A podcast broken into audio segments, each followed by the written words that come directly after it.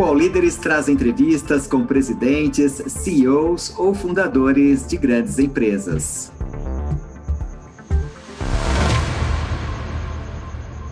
Boa tarde, meu nome é Diego Puerta, eu sou diretor-geral da Dell no Brasil, a empresa líder no segmento de tecnologia no mercado brasileiro.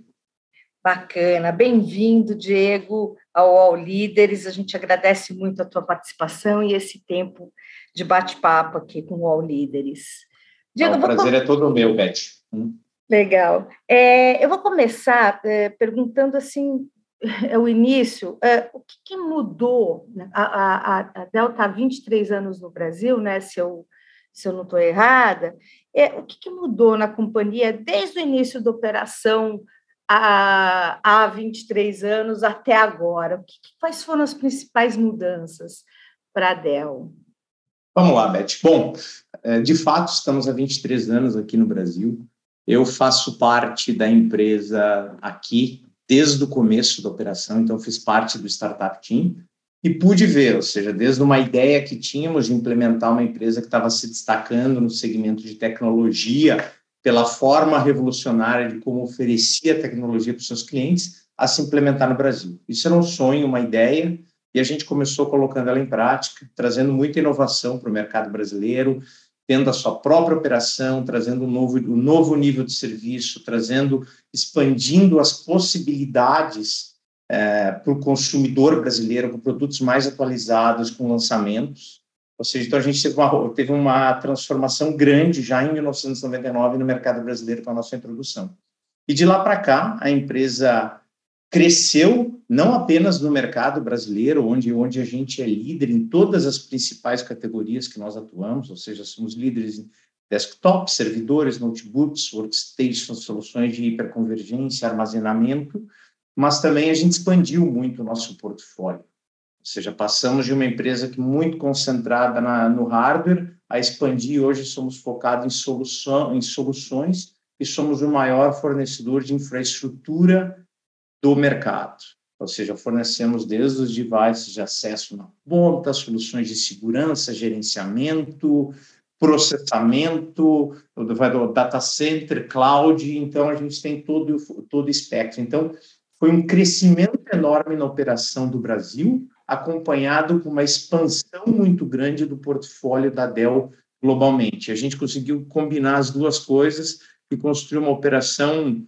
é, muito sólida no Brasil. Hoje, 95% do que eu vendo no Brasil é produzido aqui na nossa unidade de manufatura. Eu tenho toda a infraestrutura de serviços, soluções, eu, nós temos todos os segmentos de clientes sendo atendidos de forma consultiva. Então, é, com muito orgulho, construímos uma jornada de muito sucesso ao longo desses 23 anos de Brasil. Muito bom. E a pandemia mudou bastante a, a, a, questão da, da tecnologia no país, revitalizou a, os tablets e os computadores. A gente teve até um período, né, eh, Diego, lá atrás, que eh, os smartphones estavam tomando conta, e quando veio a pandemia, todo mundo foi para dentro de casa e todo mundo precisava ter ou um desktop ou um notebook. As empresas se desesperaram, né, porque é, enfim, cada um tinha, tinha a sua mesa de trabalho, e aí como é que você leva uma mesa de trabalho toda para casa? Mas a gente percebeu também uh, uma dificuldade no Brasil, né, com as pessoas de baixa renda que ficaram muito alijadas dessa, dessa, dessa questão, né? Muita gente não tinha internet suficiente, muita gente não tinha computador. Como é que a gente usa a tecnologia para produzir impacto social mais relevante, né? Como é que a gente faz com que essa, essa tecnologia também chegue nessas pessoas? Sendo que, é, é, ponderando que o computador hoje, né, um, um tablet, eu vou falar no notebook, não são, não são equipamentos baratos no Brasil, né? É, ainda são equipamentos caros. Vamos lá, Beth. É, excelente pergunta. Eu vou dividir a resposta em algumas etapas, até para a gente poder cobrir todo o espectro. Tá? Uhum. Tá? Eu queria começar falando do. Ou seja, você comentou, acho que entre as várias coisas muito ruins e tristes que a pandemia nos trouxe, infelizmente, muitas vidas se perderam, trouxe muita tristeza, tragédia para todos. Ah, é, ela acabou de alguma forma, principalmente por causa do distanciamento social, de todas as restrições, ela acelerou o papel da tecnologia na vida de todos nós, seja através das empresas, seja através da forma pela qual a gente se mantém produtivo, conectado, até mesmo lazer é, e, e, a forma como a gente compra passou, teve uma aceleração muito grande. A tecnologia passou a ter um papel muito, muito grande mesmo. Ou seja, e não apenas os devices, ou seja, desktop, notebook, servidores, ou mesmo os smartphones que você comentou, né? Ou seja, mas toda a infraestrutura, as empresas precisaram investir. Então, é, houve uma aceleração muito grande é, é, ao longo desse processo. Então, o consumo de tecnologia como um todo, e não apenas os produtos, aumentou de forma significativa para quê? Tornar as empresas competitivas, em muitos casos, até a diferença entre manter a empresa operacional ou não durante a pandemia. Então, acho que a tecnologia teve um papel importante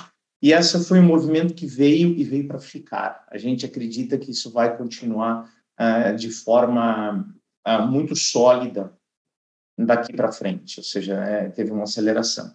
E você comentou do fato do, da questão do, do, dos dispositivos de acesso, né? A gente falou de, é, de fato houve o que a gente chama uma ressignificação do PC. E essa ressignificação do PC ela foi acelerada durante a pandemia por vários fatores.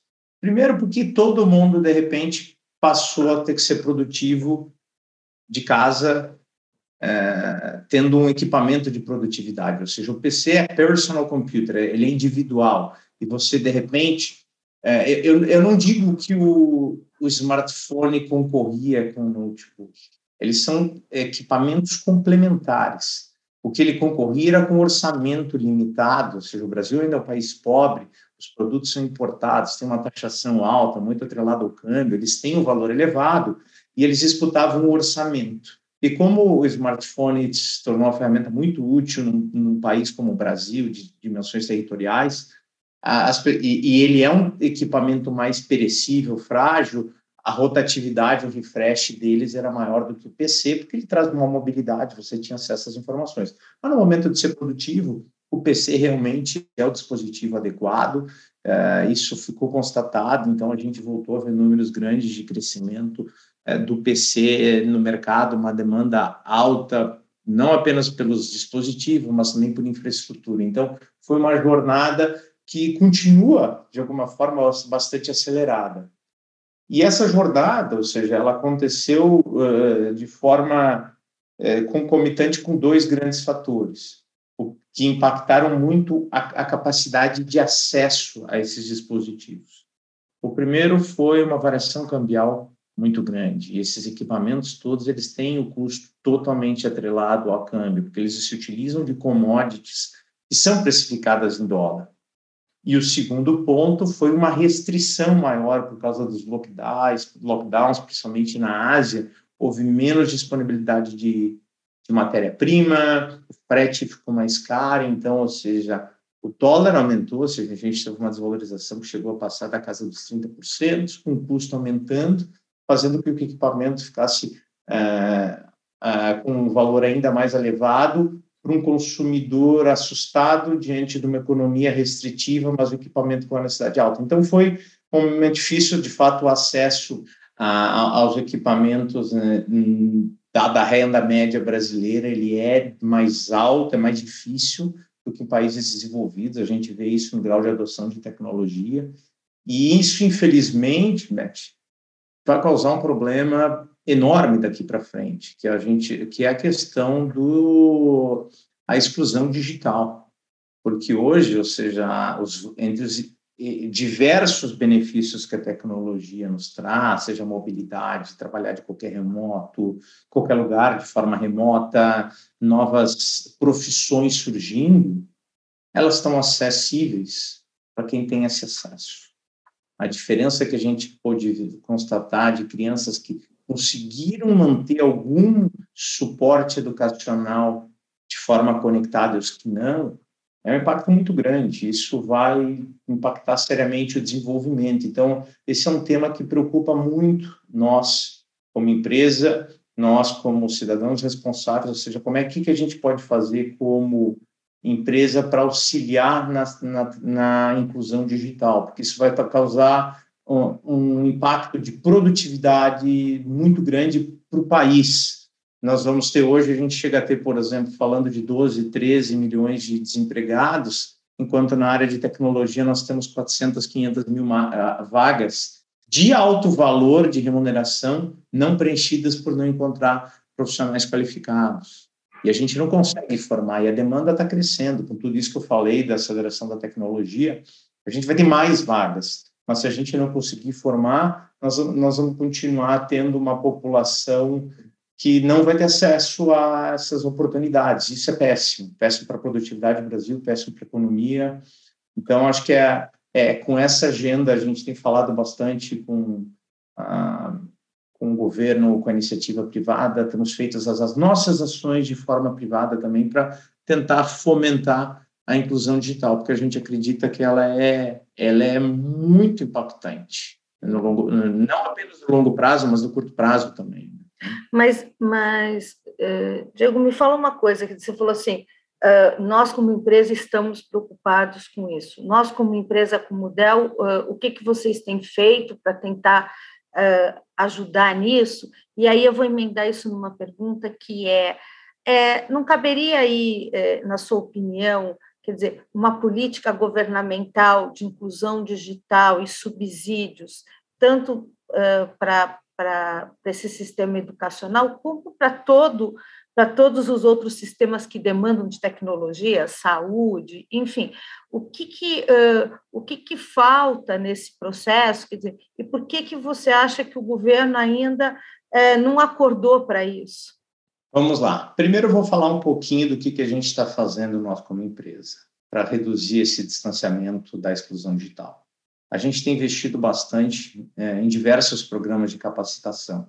É, vou citar dois exemplos. Assim, um é um exemplo que tem um impacto maior. Hoje a gente atendeu mais de 30 mil é, pessoas no Brasil é, que foram impactadas por esse programa, que é um programa de capacitação digital. É um programa que foi inicialmente desenvolvido para oferecer capacitação para pessoas com deficiência. Teve um sucesso enorme ou seja, como que eu posso garantir que pessoas com deficiência sejam é, educadas, letradas para poderem trabalhar com tecnologia? Então, nós criamos todo um programa de capacitação remoto, gratuito, online, que teve um sucesso tremendo. E a gente descobriu que pessoas sem deficiência estavam procurando o programa também, porque era a forma de eles terem algum tipo de capacitação. Nós abrimos, expandimos, comunicamos, e hoje a gente tem mais de 30 mil pessoas que foram capacitadas em ter algum tipo de desenvolvimento profissional com tecnologias para terem a vaga, para terem um melhor posicionamento no mercado. Então, isso é um programa que nós fazemos, a DEL, iniciativa privada, junto com a Universidade Federal do Ceará, num programa é, financiado pela gente. Então, acho que assim, esse é um exemplo de como a gente arregaça as mangas e adiciona valor para a sociedade de uma forma discreta como a Dell sempre faz. Assim, a gente não é para fazer propaganda, é realmente para a gente ampliar o impacto. E um outro exemplo que a gente tem, que é muito interessante, Beth, é uma iniciativa que nós recentemente lançamos, essa sim com algum, é, alguma comunicação por trás, acho que porque o impacto dela vai, é, é fantástico. Nós recentemente lançamos o que a gente chama do Dell Solar Community Hub. Eu não sei se você ouviu falar desse programa, é, iniciamos com um piloto numa comunidade ribeirinha do Rio Amazonas, comunidade da Boa Esperança, é uma região muito remota, sem eletricidade, sem internet, sem conectividade. Nós instalamos uma unidade lá, é um, é um, é um prédio, assim, um conjunto de, de, de salas é, num, aquele conceito pré-moldado, tipo um container, que tem o teto revestido de placas solares para ter energia, conectividade via satélite e equipamentos. Mas não é que a gente simplesmente instalou isso lá, porque isso teria muito pouca serventia para um público que tem pouca ou nenhuma instrução em tecnologia. Nós criamos para a comunidade local um programa de alfabetização digital. Ou seja, como essas pessoas podem ter acesso à tecnologia e informação, como eles podem usar esse benefício. A gente criou também, junto com a com o Sebrae local, um programa de empreendedorismo, ou seja, para fomentar os extratores de castanha, açaí que tem na região, como é que eles podem otimizar, fazer disso um negócio. Nós também criamos, junto com a, com a Secretaria de Saúde do Estado do, do, do Amazonas, um programa para ter é, consultas via internet com, com kit de diagnóstico remoto para as pessoas terem algum acesso à medicina. E essa infraestrutura também é utilizada para monitorar o desmatamento da Amazônia. Então, ou seja, isso a gente fez porque acho que a gente acredita que o impacto é muito grande, é um, é um investimento inicial, mas de altíssimo impacto, ou seja, é como a gente pode levar a tecnologia de uma forma realmente impactante para localidades que talvez jamais imaginavam no curto prazo ter acesso à tecnologia. Então, é, são dois exemplos bacanas de como a gente está tentando fazer. Ou seja, se, se, cada um fizer sua parte, contribuir, acho que a gente consegue juntos é, melhorar o contexto como um todo. Né? Uhum. Então, acho que esse, esse exemplo de como a gente tira do papel e coloca na prática. Né? Inclusão não é só um, uma frase de efeito bacana no, na, na parede da empresa. Uhum. Mas e a questão governamental? Qual é a tua opinião a respeito? Quer dizer, uh, precisamos de mais políticas governamentais? Precisamos para fomentar e para chegar nessa, né, nesse, nessa criança que não tem o computador, a gente é. precisa é. que o governo se mexa nisso. Qual que é a tua opinião a respeito? Vamos lá. Bom, primeiro, Beth, assim, eu sou, eu, eu acredito demais no poder da educação. Eu acho que toda a minha jornada de desenvolvimento profissional ela foi ancorada na na, nas oportunidades, por causa da educação, das oportunidades que eu tive e busquei ao longo da minha vida profissional. Então, eu acredito demais em educação. E eu acho que se a gente, para realmente crescer como país, é, se desenvolver, é, resolvendo boa parte das mazelas que temos, das preocupações, segurança, enfim, educação é fundamental. Então, eu acho que, eu acredito que a educação é primordial e acho que a educação deve ser a educação contextualizada no cenário que nós vivemos hoje. O cenário, a tecnologia tá, está no centro de tudo. Então, eu não vejo hoje é, um programa de educa educacional suficiente sem estar muito alavancado em tecnologia. Então, acho que sim, nós somos é, bastante favoráveis à alavancagem da utilização da tecnologia. Já, inclusive, tivemos alguns projetos com o próprio governo do Estado de São Paulo, que, é, que infelizmente acabou não andando da forma como a gente imaginava, mas a gente tem sido apoiadores de como inserir tecnologia na educação para a gente poder desenvolver os cidadãos que a gente acredita. Então, é, isso está na pauta toda vez que temos oportunidade de falar com, é, com, com autoridades, a gente fala desse ponto seja a DEL de forma isolada, seja através da entidade que nos representa, que é a BINE. Então, a gente tem feito isso no, no, no centro da pauta.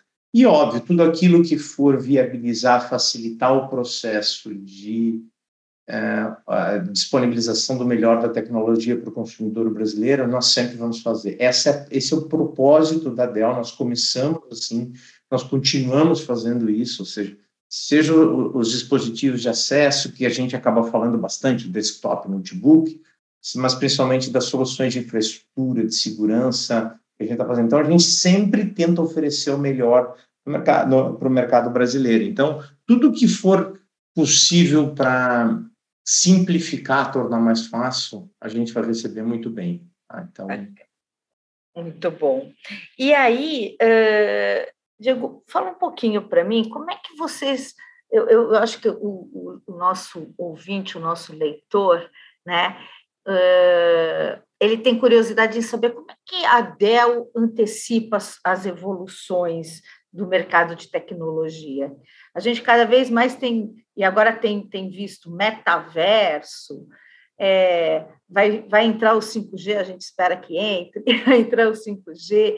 Como é que vocês antecipam é, na pesquisa? É, e quais são as inovações, as evoluções que a gente vai ver daqui para frente? Você consegue antecipar algumas coisas? Vamos lá, acho que esse é um excelente ponto e é um ponto que, me, que a minha curiosidade pessoal também é muito grande com relação a, a ela. Vamos lá, como é que a Dell pauta pesquisa e desenvolvimento. é de uma forma simples e 100% alinhada à forma pela qual ela nasceu e cresceu lá em 1984 com Michael Dell. É focada na necessidade do cliente. Quando a gente vê uma necessidade, a gente vai, desenvolve, customiza os produtos, as features, a, ou seja, faz tudo para que a, a, o, o, cliente tenha uma melhor experiência, ele consiga ser mais produtivo e efetivo com as nossas uh, soluções e produtos. Então, é, é, isso é o que pauta a nossa pesquisa, o nosso desenvolvimento. Então, assim, eu poderia dar dois exemplos bastante simples. É, quer dizer, um não é tão simples, talvez, para a maior parte do público, mas é, que é assim, por exemplo, o que a gente desenvolveu do ponto de vista de tecnologia para cybersecurity. Ou seja, a gente sabe que hoje isso está no, assim, talvez seja, do ponto de vista tecnológico, a minha maior preocupação hoje. Eu tenho três grandes preocupações. Pessoas, é, disponibilidade de componentes hoje está crítico, e terceira, cybersecurity, que a, a vulnerabilidade aumentou bastante com esse novo modelo de trabalho, o, novo contexto é, multi-cloud, com, então isso aumentou bastante a superfície de ataque, a vulnerabilidade aumentou. Então a gente desenvolveu uma série de tecnologias, produtos e principalmente serviços focados para auxiliar as empresas nesse desafio. Nós redesenhamos bastante a, a, a nossa oferta visando atender, ou seja, a necessidade do cliente nesse novo cenário ambiente de trabalho remoto, várias pessoas acessando de qualquer equipamento, em qualquer lugar, não com rede protegida, que vulnerabilidade se traz, como é que os ransomwares estão funcionando, como eu protejo, ou seja, nós fizemos uma engenharia reversa para poder oferecer soluções de cybersecurity para os nossos clientes, está sendo extremamente bem recebido pelo mercado, tá? Então, esse é um exemplo. O outro exemplo que eu que eu posso falar é a forma como a gente tem desenvolvido os nossos produtos e soluções. Eu tô, não posso, não consigo te mostrar aqui porque ele está escondidinho ali, mas por exemplo, meu, note, meu novo notebook que acabou de chegar, ele tem uma série de tecnologias que foram desenhadas para esse novo contexto, aonde estar conectado para fazer um vídeo de qualquer lugar é fundamental. Mas também tem a questão de privacidade. Por exemplo, a minha câmera, quando eu não estou usando, ela fecha por dentro. Eu tenho sensor para garantir privacidade. Por outro lado, se eu me movo, ela me acompanha. E se alguém for olhar no meu notebook por trás, ou seja, eu tenho um segundo par de olhos olhando a minha tela, ela fica esmiuçada para a pessoa não ver. O áudio, ele capta a minha voz, e se tem o meu cachorro ou minha filha, que deve aparecer aqui daqui a pouco, é, fazendo barulho, é, ele supre o barulho e concentra no meu. Então, assim, esse desenvolvimento para melhorar a experiência do usuário, bateria mais longa, resoluções. Então, assim, o que pauta o desenvolvimento da Dell é a necessidade do cliente. Eu te dei dois exemplos é, bastante tangíveis no nosso dia a dia de como a gente está fazendo. Um para o ambiente corporativo, um para nós, usuário doméstico, como eu, você aqui, você está com esse fone. Eu estou falando aqui no meu microfone normal com o supressor de ruído, que você não deve ter escutado nada ainda de. Hum, Nenhum, mas seu então, cachorro está latindo? É? Eu estou com duas tá... obras aqui. Eu estou com duas obras do lado. Eu estava escutando alguém soldando alguma coisa aqui. Cara, então, não, está completamente então, bem bacana então, exemplo, isso. Então, exemplo. E agora, acho que, como, por exemplo, a gente está falando do que vem de 5G, eu acredito muito no poder de, da transformação que o 5G vai, vai oferecer. E quando a gente fala de 5G, a gente sempre associa a velocidade para fazer download por filme. Esse é um dos benefícios, e eu não acho que é o mais importante. É, vai ser legal a velocidade, mas hoje a gente já tem alguns dados, enfim. Tipo, o principal ponto para mim é, primeiro, máquina vai falar com máquina de forma autônoma, e, ou seja, pode ter uma inteligência por trás facilitando as nossas decisões. Isso, para mim, vai ser é, fundamental. E o outro, ou seja, menos latência, tempo de resposta menor e uma maior capacidade, ou seja, eu consigo cobrir mais equipamentos no mesmo espaço. Então, aquilo que a gente falou do carro inteligente, falar com o semáforo inteligente, ele se coordenarem para melhorar o fluxo, o 5G vai viabilizar isso. Então, ou seja, é, é um exemplo que vai surgir de coisa que a gente nem imagina quando surgiu o mundo dos smartphones, ninguém imaginava que os hotéis seriam impactados por causa disso, ou os táxis, e de repente surgiram tecnologias. Eu acho que 5G vem muita coisa legal uh, para facilitar, uh, melhorar ainda mais a nossa vida com, através da tecnologia. Já que a gente está falando do 5G, é, e, e você falou Beth, o, o, grande barato do 5G não é só a velocidade, mas é essa sua crença de que as máquinas vão falar com as máquinas, o carro vai falar com o semáforo, que vai falar com um sensor bacana que vai estar na guia, que, né? É, isso parece muito futuro para o Brasil, né? A gente ainda está, eu acho que uns, uns passos muito atrás. Você acha que essas implementações tecnológicas eh, com o 5G, elas têm um um tempo de maturidade de quanto tempo para chegar aqui no Brasil? É, vamos lá. De fato, esse exemplo que eu utilizei pode parecer algo bastante futuro e talvez até esteja mesmo, mas tem muita coisa já acontecendo.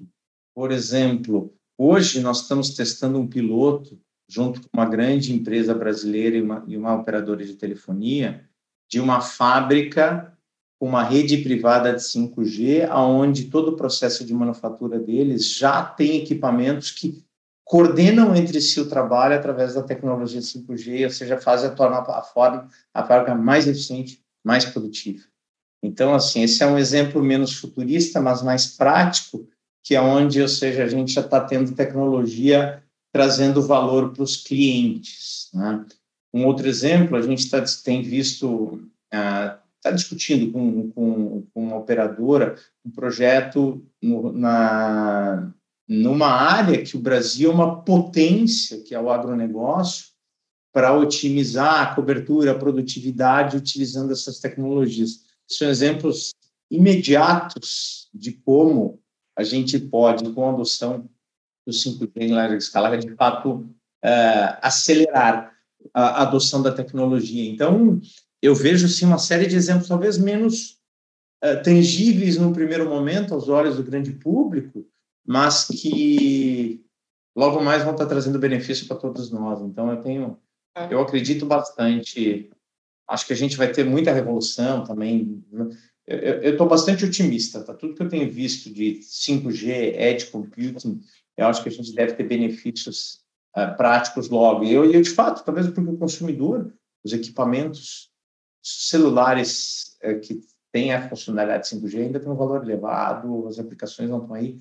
Demora, talvez demore um pouquinho mais, mas tem muita coisa legal já acontecendo em teste 5G. Ah, legal. Você disse o seguinte: eu tenho três preocupações nesta minha vida. Uma é a cibersegurança, que você já explicou por que, que, por que, que você tem essa preocupação. É, mas uma me chamou a atenção, as pessoas. E aí eh, eu vou emendar uma pergunta com o que você disse agora. Olha, eh, as máquinas vão conversar, a gente já está com essa, esse modelo de, de testando um modelo de operação que é bastante é, é, enfim, que as, as máquinas vão conversar e a gente vai ter um sistema operacional bastante independente de pessoas, pelo que eu entendi. E aí, lá atrás, você falou, Beth, a gente tem 13 milhões de desempregados, mas a gente tem 500 mil uh, empregos na área de tecnologia. Toda essa revolução tecnológica não vai aumentar esse desemprego no Brasil, não vai abrir um buraco cada vez maior de, de falta de mão de obra uh, tecnológica, falta de mão de obra. Como é que você vê isso? Eu emendei assim três, três não, coisas para ver se a gente... Não, é uma, e, e é uma excelente pergunta. Acho que assim, primeiro, é, eu acredito muito no poder da tecnologia em aumentar a produtividade. Produtividade significa progresso, progresso é desenvolvimento gera oportunidades. Então, acho que é um ciclo positivo que tende sim a aumentar a demanda por pessoas, inclusive abrindo novas oportunidades, mais serviço, mais cobertura. Então, assim, eu vejo de forma positiva, eu não vejo a tecnologia substituindo o homem, eu vejo facilitando, ajudando a tomar melhores decisões, sendo mais eficientes. Ou seja, eventualmente, óbvio, vou dizer que, é, não vou ser cínico dizer que não exista, seja substituição, sim, existe, a tecnologia evolu evolui e, e, e, traz progresso em, em, em, áreas eficientes, porém, por outro lado, tem uma demanda enorme. Imagina para o desenvolvimento dessas máquinas, dessas soluções para criar os parâmetros de uma fábrica digital, vai precisar de pessoas, vai precisar de mais engenheiros.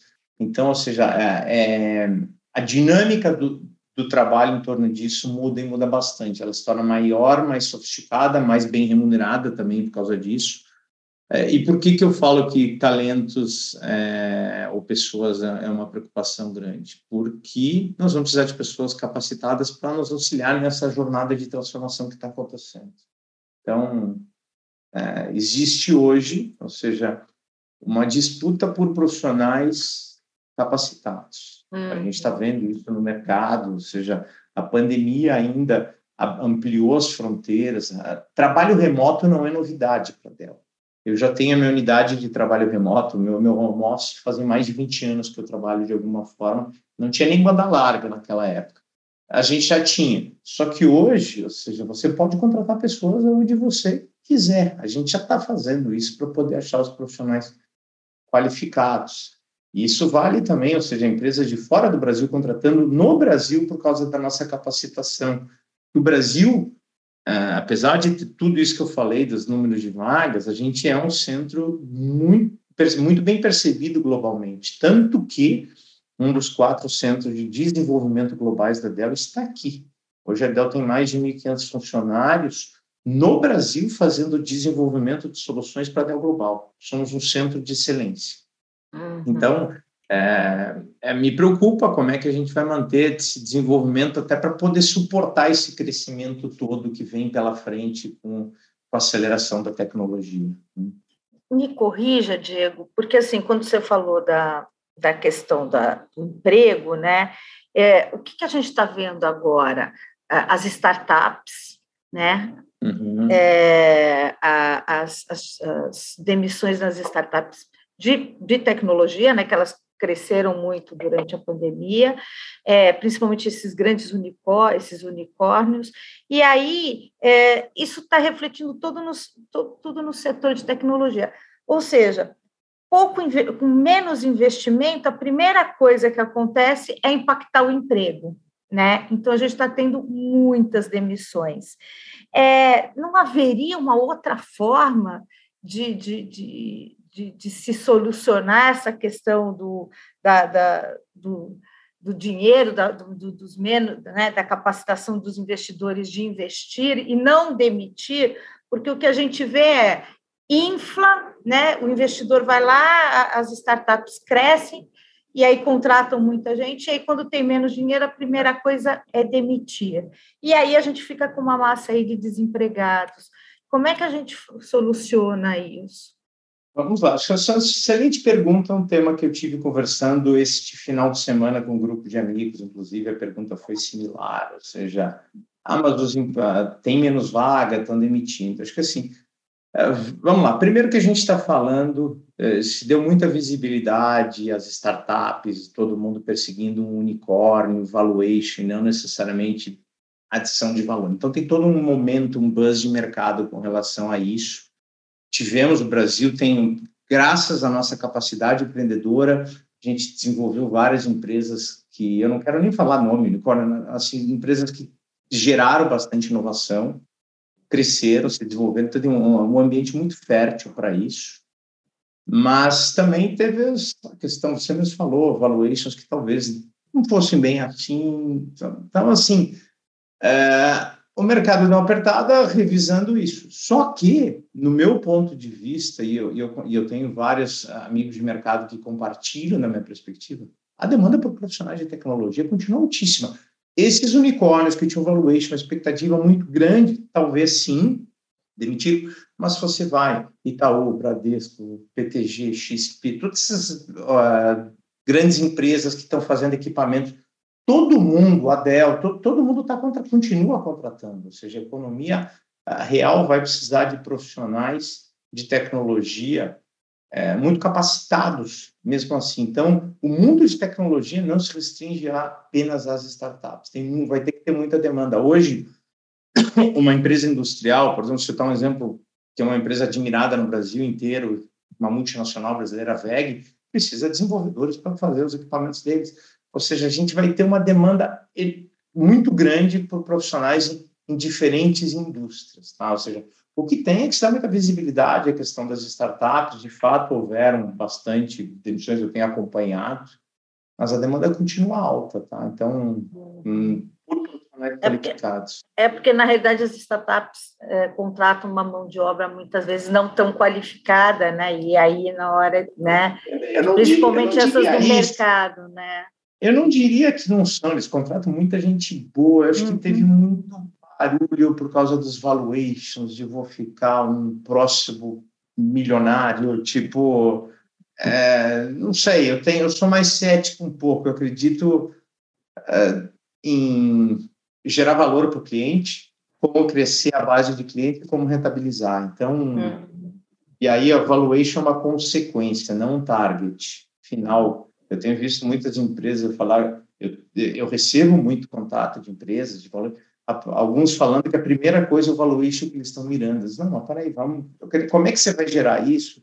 Então, esse é o lado um pouquinho mais que é bacana, que fomenta, atrai muito capital, atrai muita gente boa, mas também tem o risco que você comentou, né? Então... O All Líderes volta já. Ah, a internet! Local de descobertas incríveis, de muita troca de conhecimento e de sabedoria sem fim. Política, haters, discussão, briga de fandons, as tretas. Poucas coisas ainda são capazes de fazer brilhar nossa luzinha interior. A fofoca, as celebs, as subcelebs, cultura pop, cinema, séries, TV, música, memes, os reality shows, entretenimento.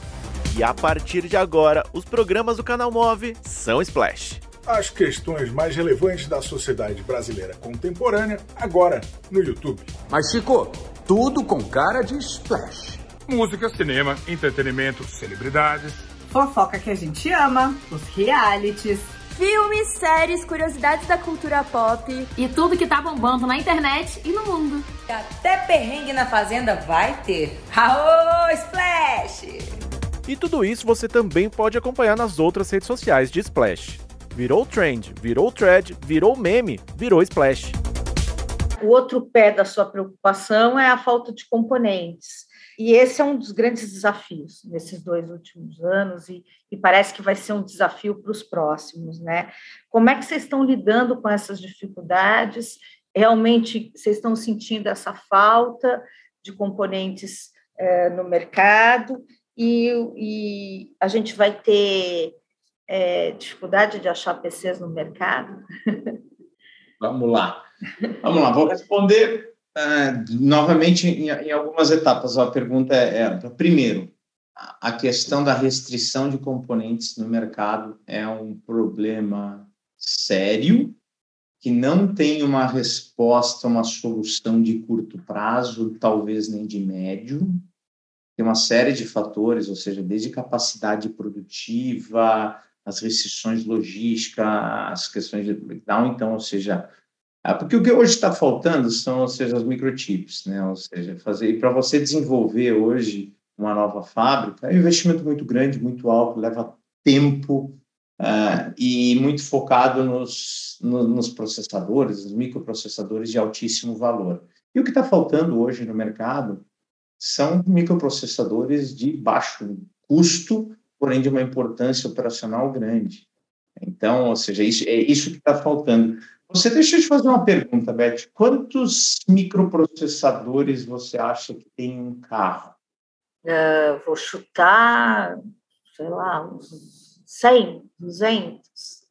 Tem um carro novo que está sendo lançado no Brasil de uma grande montadora, uma SUV de altíssimo padrão, que está sendo lançada ela tem 6.800 microprocessadores no carro. Ela tem, se eu não me engano, são 50 e poucas polegadas de tela e tem bateria. Ou seja, tudo que um notebook, um celular tem, agora o carro começou a competir também. Hum. Ou seja, para dar um exemplo. Então, ou seja, e a demanda por esses produtos aumentou, porque antes um refrigerador não tinha esses componentes. E hoje tem, tem nova, eu, eu, tive a possibilidade de ver um, os lançamentos de, um, de, uma linha de refrigeradores toda conectada com tela touch, tem Wi-Fi, ou seja, tem, a gente, os, os veículos são um bom exemplo disso hoje, muitas pessoas, eu inclusive, escolho os veículos pela tecnologia embarcada que ele tem, não mais tanto pela performance, sim. Então, acho que a gente começou a ter mais produtos disputando isso, e agora com 5G, com os devices conectados também tende a aumentar, os carros autônomos, ou seja, é, a, a, demanda está crescente, existe recessão de, de oferta, e tem as Então, assim, não é um problema de curto, tem um, um, um, uma resposta, uma solução de curto prazo. Mas o mercado vai acabar se equacionando. Mas hoje existe, sim, uma limitação. E como a gente está lidando com isso? A Dell tem um modelo, uma dinâmica operacional que ela é única. E ela nasceu assim e continua assim. Toda a nossa produção é feita sob demanda. Eu não tenho um equipamento produzido que eu não que eu já não tenha sido vendido. Então faço sob demanda. Isso prevê, ou seja, é, exige da Dell um grau de planejamento e previsibilidade enorme, traz um benefício operacional de caixa fantástico, mas exige uma retaguarda de trabalho e planejamento que assim é com, super complexo, são trabalhos de relacionamento de anos com, com os fornecedores, oferecendo previsibilidade de longo prazo. Então, nós temos é, mãos dadas com os nossos principais fornecedores desde o começo da nossa jornada. E quando começou a questão de disponibilidade, esse relacionamento muito próximo, junto com o papel de um, um líder de indústria, nos ajudou a garantir dentro de um mercado desabastecido, um, um certo grau de preferência. E isso tem conseguido a gente, principalmente aqui no Brasil, porque é onde temos uma, uma unidade de manufatura, somos o único player que tem uma, uma indústria própria, produzindo todo o portfólio é, no Brasil. É, então, isso nos trouxe muito benefício no mercado escasso. Então, a gente tem conseguido oferecer é, uma melhor cobertura do que o mercado tem feito. Tá? Então, uhum. eu diria que, eu, eu... dados, estamos bem. Eu vou te perguntar, então, assim, é, a Dell hoje tem essa, essa indústria aqui, isso, evidentemente, é uma vantagem em relação à concorrência, né, em relação ao, mercado, ao, mercado todo, mas, assim, a gente vê é, Diego, que não é o caso do Brasil. O Brasil tem tido uma desindustrialização. Se a gente falar um pouco de, de, desse mercado automobilístico mesmo, né, a gente viu montadoras saindo do país. A gente vê outras empresas também deixando o Brasil.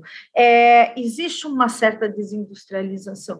Isso não vai prejudicar no futuro? A gente não corre um risco aí de, de, ter um país. Uh, pouco competitivo no mercado internacional, e a gente vê também que uh, a indústria de hardware no país, a indústria de até da, da produção de, desses hardwares, ainda é muito pequena, ela é incipiente, a gente depende muito do mercado externo. Talvez por isso as empresas estejam sofrendo também. Qual é a tua opinião a respeito disso? Falta uh, investimentos na questão da, da, de incentivos à infraestrutura? Vamos lá. O primeiro, isso é algo que é, a gente costuma falar bastante. O Brasil não é um país simples de se operar. Ponto. Assim, nós fizemos um excelente trabalho em entender a dinâmica de operação do mercado brasileiro, o que, que nos possibilitaria ser competitivo, a escala, investimento, ter a fábrica própria, a cobertura. A gente conseguiu equacionar essa complexidade, mas eu continuo dizendo que não é simples. Uma série de regulamentações, processos, competitividade, que com, com política mais simples para facilitar a, a vida do, do, do empresário, do, das empresas, simplificaria e talvez evitaria. É, eu não preciso ir muito longe. Na nossa própria indústria, existem alguns grandes é, concorrentes globais que não operam na correta dimensão de sua participação global. A participação deles no mercado brasileiro é mais tímida do que eles têm é, globalmente. Então, ou seja, é, o Brasil, de fato, não é um país simples. Nós tínhamos, ou seja, desde o começo da nossa operação, um compromisso de longo prazo com a nossa jornada. conseguimos, de fato, desenvolver um bom conhecimento do modelo operacional do Brasil, operamos bem e continuamos investindo e crescendo na nossa operação. Tá? Então, a gente acredita que isso é uma fortaleza, a gente conseguiu entender como adicionar valor através da nossa fábrica, tem sido uma vantagem, nós não vamos abrir mão disso, pelo contrário, a gente só está expandindo, crescendo, mas eu concordo que não é simples operar no Brasil simplificar a vida, ao processo operacional das empresas seria bastante importante para a gente manter a indústria brasileira, seja as empresas que querem, nas internacionais que querem operar no Brasil, como é o nosso caso, ou mesmo os empreendedores locais a serem mais competitivos no país e até mesmo exportar para a gente poder gerar mais uh, mais divisas para o país, uh, isso ajudaria ajudaria bastante. Essa é uma pauta que nós, juntamente com a BIME, temos falado bastante junto ao governo que acreditam ser importante para a competitividade do Brasil como um todo. Uhum. Quando você fala de simplificação, me dá alguns exemplos do que poderia ser simplificado que melhoraria a vida da, da, dessas empresas é, no país. Quais são essas questões estratégicas hoje que você vê? É, até porque a gente vai ter um próximo governo, né? A gente, querendo ou não, a gente vai ter eleição agora no final do, deste ano, é, mudando ou não, uh, o próximo governo tem que ter suas estratégias para os próximos quatro anos, né? Então, quais seriam essas questões estratégicas hoje para a gente, para que, que vocês imaginam? Você pode perguntar para qualquer empresa que tenha qualquer multinacional que opere no Brasil e tenha operações em, outro, em outros países.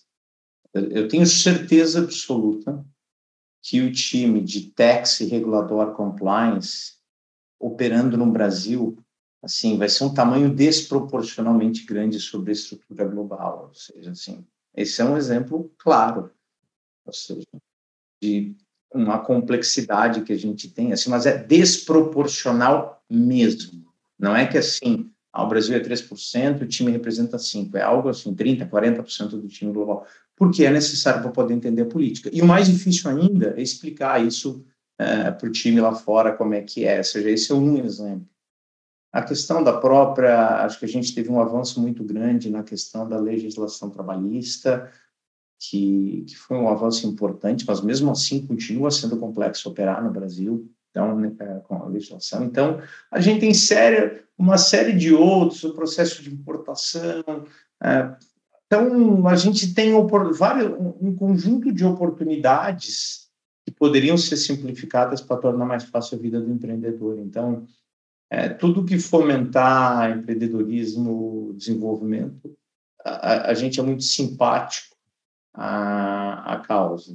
Uhum. Então, acho que Essas... são, são alguns, alguns, dos exemplos que eu te dei, ou seja, é, essa questão de regulatória em tax, ou seja, é, não apenas o tamanho, não é só pelo custo das pessoas, é que também a própria insegurança jurídica relacionada ao tema, que muitas vezes a gente vê casos importantes que impactam. Então, esses são exemplos de pontos que não estimulam mais investimentos. Uhum. Essa questão da, da, da, legislação trabalhista, né, que você falou, a reforma trabalhista foi um avanço, mas ainda são questões. Isso tem a ver com, eh, com a questão dos direitos, com a questão é, dos encargos. Qual é, é, é hoje o que está pegando nessa questão trabalhista? Você acha, Diego?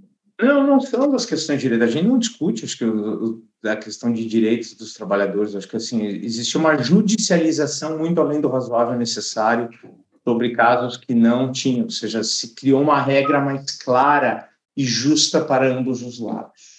Uhum. Ou seja, então, acho que esse foi um exemplo claro de que como, ou seja, porque era muito simples, fácil, sem, sem custo algum, causas trabalhistas descabidas simplesmente pela oportunidade de poder ter algum benefício.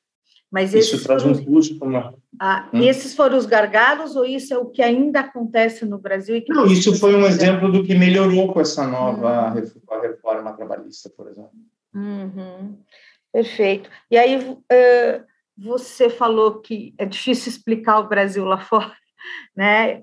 É, para a matriz, E como é que você, como é que vocês têm explicado as, o conturbado cenário político para a matriz? Como é que a matriz hoje vê o Brasil na questão ambiental, na questão social, na questão econômica, com essa volatilidade? Como é que vocês têm conversado e como é que hoje a Dell Internacional vê o Brasil? Vamos lá, acho que é um excelente ponto. Primeiro, a Dell Internacional, ou seja, o próprio Michael Dell, que é o fundador e CEO da Dell, ou seja, tem uma perspectiva muito positiva sobre a nossa operação brasileira, extremamente positiva. Por quê? Ao longo de 23 anos, iniciamos uma operação do zero, somos o líder em todas as categorias em que atuamos, somos uma empresa, Great Place to Work para se trabalhar, ou seja, somos ranqueados entre as top 5 nos últimos anos, e temos uma percepção de marca que é das mais elevadas, ou seja, a Dell Brasil concorre com a Dell Índia, onde a percepção da marca Dell é mais alta. Então, a, a, a percepção deles é muito positiva sobre a nossa operação. Eles entendem que a gente conhece a complexidade que é operar no Brasil. Então, muitas vezes, quando tem algum tipo de volatilidade, alguma incerteza, ah, o grau de autonomia e credibilidade que nós construímos ao longo desses 20 e tantos anos de operação nos ajudam muito a gerenciar e dizendo, olha, isso é assim, é um ruído, mas nós sabemos o que fazer. Então, assim, a gente conseguiu construir essa autonomia para continuar uh, operando da forma correta e bem sucedida que a gente tem feito no, no país. Então, assim, é, é como eu falei, é complexo explicar, mas a credibilidade que a gente construiu ao longo dessa operação tão bem sucedida ajuda bastante. Uhum.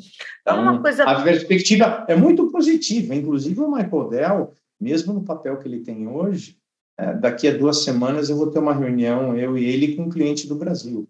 Então, e ele costuma fazer isso com uma certa frequência. Uhum. Então, está e... envolvido, está ciente, sabe das notícias de Brasil. Uhum. Uh, a gente, uh, você estava falando do seu computador super ultramoderno que, que chegou. A questão das senhas no Brasil, e aí você também falou da cibersegurança, a gente ainda tem muito essa questão, né, o brasileiro usa senha para tudo, a gente tem pouca biometria ainda é, implantada. Eu queria saber em quanto tempo você imagina que, que a gente vai continuar usando senhas e qual é a sua opinião a respeito das senhas? Bom, eu já uso biometria. Essa câmera que eu estou falando com você, eu não preciso mais logar, botar PIN nem nada. Eu só paro na frente do meu computador, ele desloca. Ele desloca, ele, ele, ele abre. Uhum. Então, é, eu já utilizo no, no, meu celular, eu acredito muito no, no potencial, ou seja, da, da biometria. Todos os nossos principais equipamentos já vêm com os dispositivos ah, habilitados, então eu uso diferentes interfaces de biometria num mesmo equipamento, por exemplo. Né? Então, eu tenho, eu tenho, eu tenho impressão digital, eu tenho a, a, a câmera, é, o problema, muitas vezes, eu tenho, eu tenho que anotar em algum lugar de vez em quando, depois eu preciso trocar de senha, mas a biometria é muito bem-vinda porque ela traz um nível de é, controle e eficiência muito alto. O risco de senha realmente, ainda mais no contexto que a gente vive, ou seja, quando a gente está falando de cybersecurity, é muito simples, ou seja, quando a gente for investigar o que está por trás, hoje na Deep Web é muito fácil ver hackers oferecendo dinheiro para funcionários insatisfeitos de empresas que estão reclamando para poder ter uma janela para poder acessar. Isso basta o quê? Ter acesso senha. A biometria, isso não seria tão simples assim, por exemplo.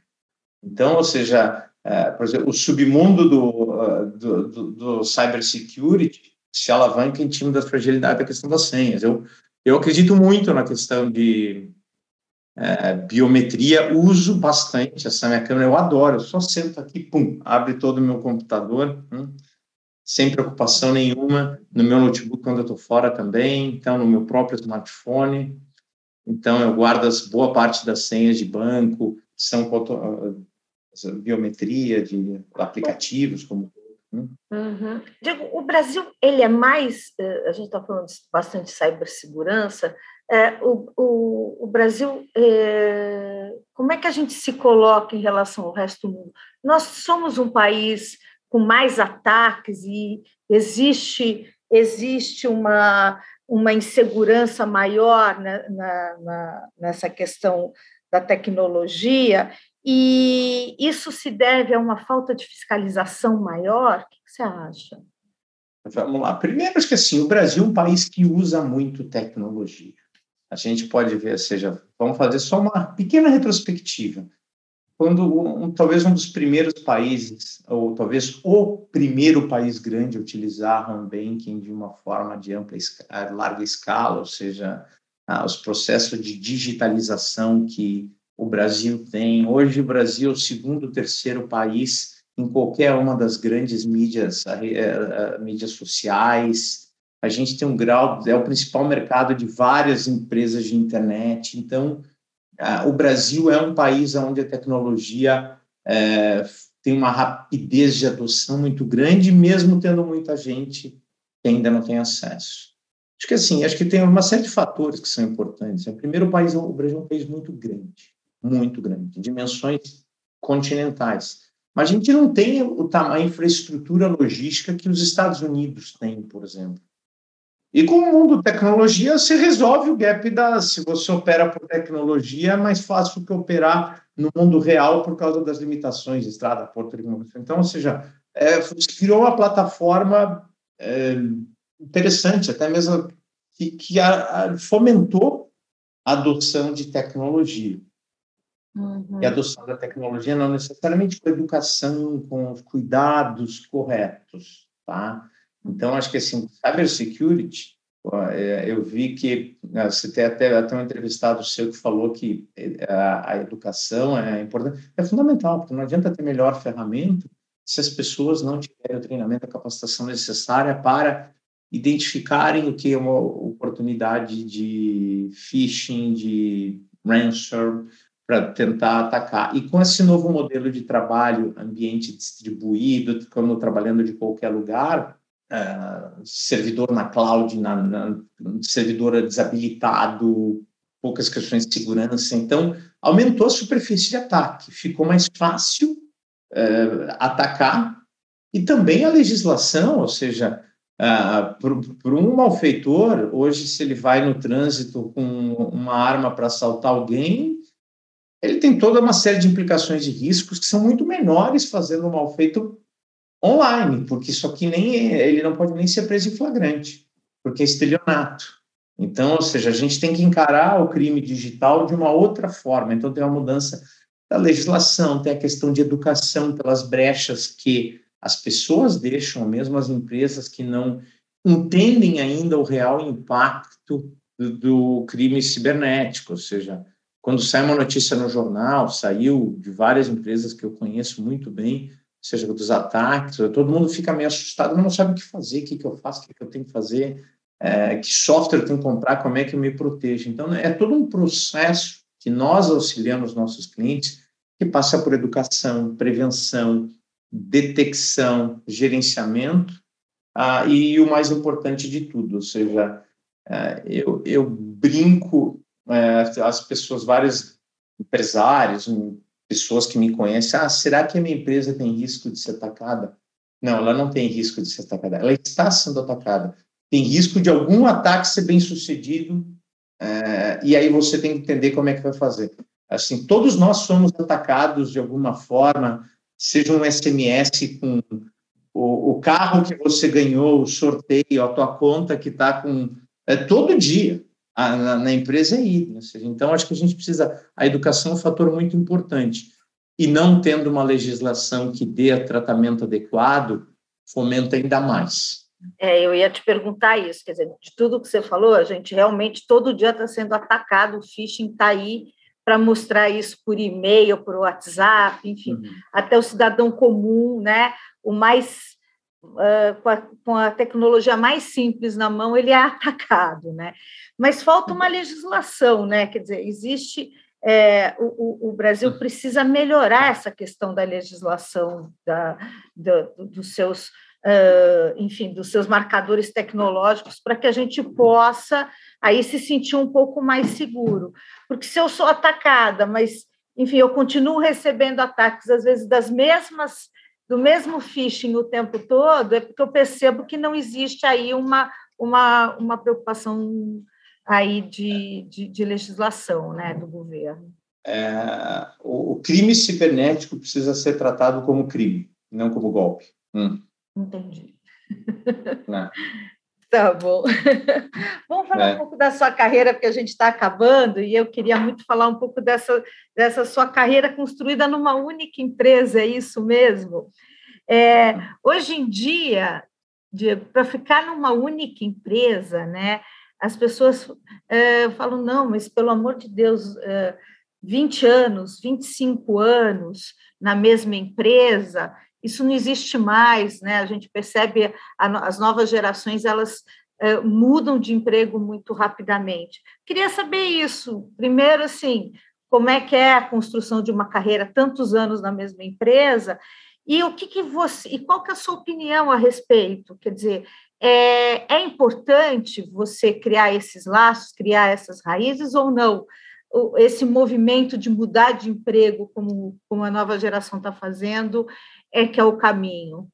Vamos lá. Primeiro, acho que não tem uma resposta certa, única. Acho que vai muito das experiências do que aconteceu, né? Como eu falei, eu estou há 23 anos na Dell, trabalho com a Dell há pelo menos 25, porque a minha jornada com a Dell começou antes disso. Eu trabalhei no projeto em uma empresa que estava ajudando a, a, Dell no processo de escolher o local onde se instalar no Brasil. Então, a minha, a minha jornada com a Dell começou, é, de fato, dois anos antes, eu já tinha alguma experiência, já conhecia a Dell antes disso, graças a um trabalho que eu fiz na, na, na, na universidade, quando eu estava estudando fora do Brasil. Então, acho que a minha jornada com a Dell começou, em, começou de verdade em 1996. Tá? Então, eu diria que ela tem, vai, quase mais de 25 anos, né? Então, mas, uh, e ela foi construída, Matt, de uma forma muito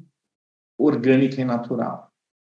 Faz cara de espanto das pessoas quando eu digo que eu trabalho há mais de 20 anos na, na mesma empresa, inclusive meus próprios familiares, a minha esposa fala bastante isso, ou seja, é, é grande, mas assim, eu confesso que eu não senti é, monotonia nesse processo, porque ao longo do tempo eu fui desafiado, e eu fui recompensado. Eu tive a oportunidade de me crescer, de me desenvolver como profissional, de me desenvolver como pessoa, num, principalmente pelo grande alinhamento com a cultura da empresa. acho que isso é fundamental. Não adianta você ficar muito tempo numa empresa que você não encontra alinhamento dos seus valores pessoais com o corporativo. Você vai fazer mal para você e você não vai ajudar a empresa. Então, alinhamento com a cultura da empresa é muito importante. E a Dell é uma empresa que a cultura é muito forte. Nós somos até hoje, o fundador da empresa está nativa até hoje, ou seja, é um cara que tem valores fantásticos, um profissional, um empreendedor espetacular, que ajudou, que, que criou essa empresa, que tem, que tem uma cultura tão grande, e ao longo dessa jornada eu tive a oportunidade de me desenvolver. Foram mais de 10 funções diferentes, diferentes áreas, aonde eu saí do conforto da, da, zona de conforto várias vezes, ou seja, quando eu estava bem, vamos para a próxima, vamos tirar da zona de conforto, vamos aprender coisa nova. Então, de forma, eu não vou dizer que seja desestruturada, porque no final do dia lá atrás eu sempre tinha expectativa. Deixa eu ampliar meu repertório para poder estar preparado para cada vez coisas maiores. Então, essa sequência de responsabilidades alinhada com uma identificação muito grande com a cultura da empresa, tornou o processo de, de, de chegar até onde eu estou hoje aqui na posição atual de, é, de, de diretor-geral da operação no Brasil, orgânico. E eu confesso, não nunca disse que foi monótono e está longe de dizer que não está cheio de desafios. Eu estou com um monte de projetos bacanas, eu tenho certeza que o que a gente tem pela frente é ainda mais legal do que a gente já construiu ao longo desses 23 anos de, de empresa. Então, assim, é, eu não posso dizer que a minha fórmula funcione para todos, mas a combinação desses valores corretos, ou seja, um alinhamento muito grande com os valores da empresa, uma troca grande, acho que essa questão é importante. A empresa te dá a oportunidade, você corresponde, é recompensado, é valorizado. E, ou seja, a gente uhum. teve uma sequência de trocas muito positivas que está valendo até hoje. Então, assim, é, oportunidades fora, assediados, sim, não foram poucas.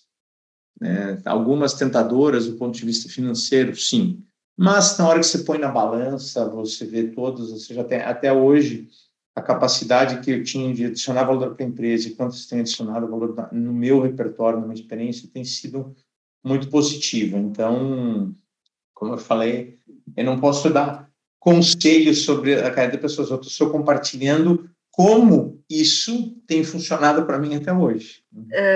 Os líderes, né? Hoje, hoje a gente vê líderes é, e existe um, um certo é, um certo preconceito em relação à senioridade, enfim, né? Puxa, a gente entra, né? Novos líderes, líderes jovens, e aí quando eles veem pessoas que estão muito tempo nas empresas, a primeira reação é não, mas se essa pessoa está tanto tempo, né? É porque ela se acomodou, é porque ela não mudou. É, é, qual é a sua opinião a respeito dessas lideranças e principalmente a respeito da diversidade?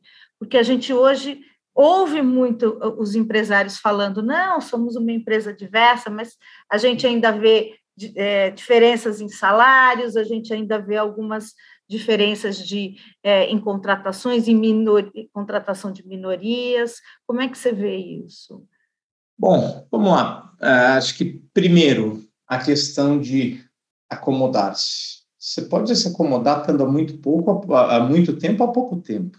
É muito mais uma, uma questão de atitude do que qualquer outra coisa. A nossa dinâmica, por estar num mercado tão competitivo, não, não dá muito espaço para isso. Então, assim, é, eu estou longe de dizer que a Dell é uma empresa simples, é uma empresa boa de se trabalhar quando você tem performance, ou seja, nós somos um time, não uma família que todo mundo está aqui em emprego garantido, você é um time, está jogando bem, ótimo. A gente tem, que continuar vencendo. Então, a gente fosse um conceito de time que vence unido, ou seja, então, é, vou dar um exemplo, a gente falando do, da questão do, é, do nosso sucesso do Brasil, e eu falei da importância de conhecer o mercado local, saber operar Brasil. Nós vemos uma sequência de os dois diretores gerais, os dois antigos presidentes da operação do Brasil. A gente já trabalha muito há bastante tempo perfis bastante é, complementares, mas distintos os três, é, esse know-how de conhecer a Operação Brasil foi se consolidando, se desenvolvendo, passando de, um, de uma liderança para outra, e a gente tem conseguido cascatear para manter isso vivo e, e, e o time motivado. Então, ou seja, um mercado competitivo crescendo como o nosso, não tem muito espaço para estar acomodados. Então, é, a gente tem pouco, confesso que temos muito pouco espaço para quem se acomoda. Porém, isso não quer dizer que não existam pessoas que, que, que façam a mesma função há bastante tempo.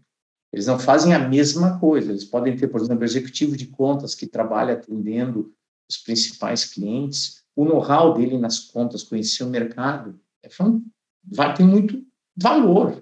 Se ele fica 10 anos na mesma posição, a capacidade dele de adicionar valor para os clientes aumenta muito, porque ele conhece a empresa. Mas, óbvio, tem que ter as métricas é, devidas para garantir um nível de performance condizente com o que a gente espera. Mas eu vejo a questão de acomodação muito mais uma questão de atitude do que de tempo, de cadeira, de empresa, de posição e muito menos de idade. Eu conheço muita gente nova, bastante acomodada, e um dos caras mais inquietos que eu conheço é, é bem mais velho que eu. E para mim é uma referência. Eu me sinto, nossa, como eu sou lento quando eu vejo, como eu sou. Então, assim, eu vejo dessa forma. Hum. E aí isso já conecta com o nosso segundo ponto, que é diversidade, ou seja, a questão do não estereotipar, ou seja, dizer que pessoas que têm muito tempo, é, pessoas que têm diferentes perspectivas. A gente ah, acredita em diversidade há muito tempo.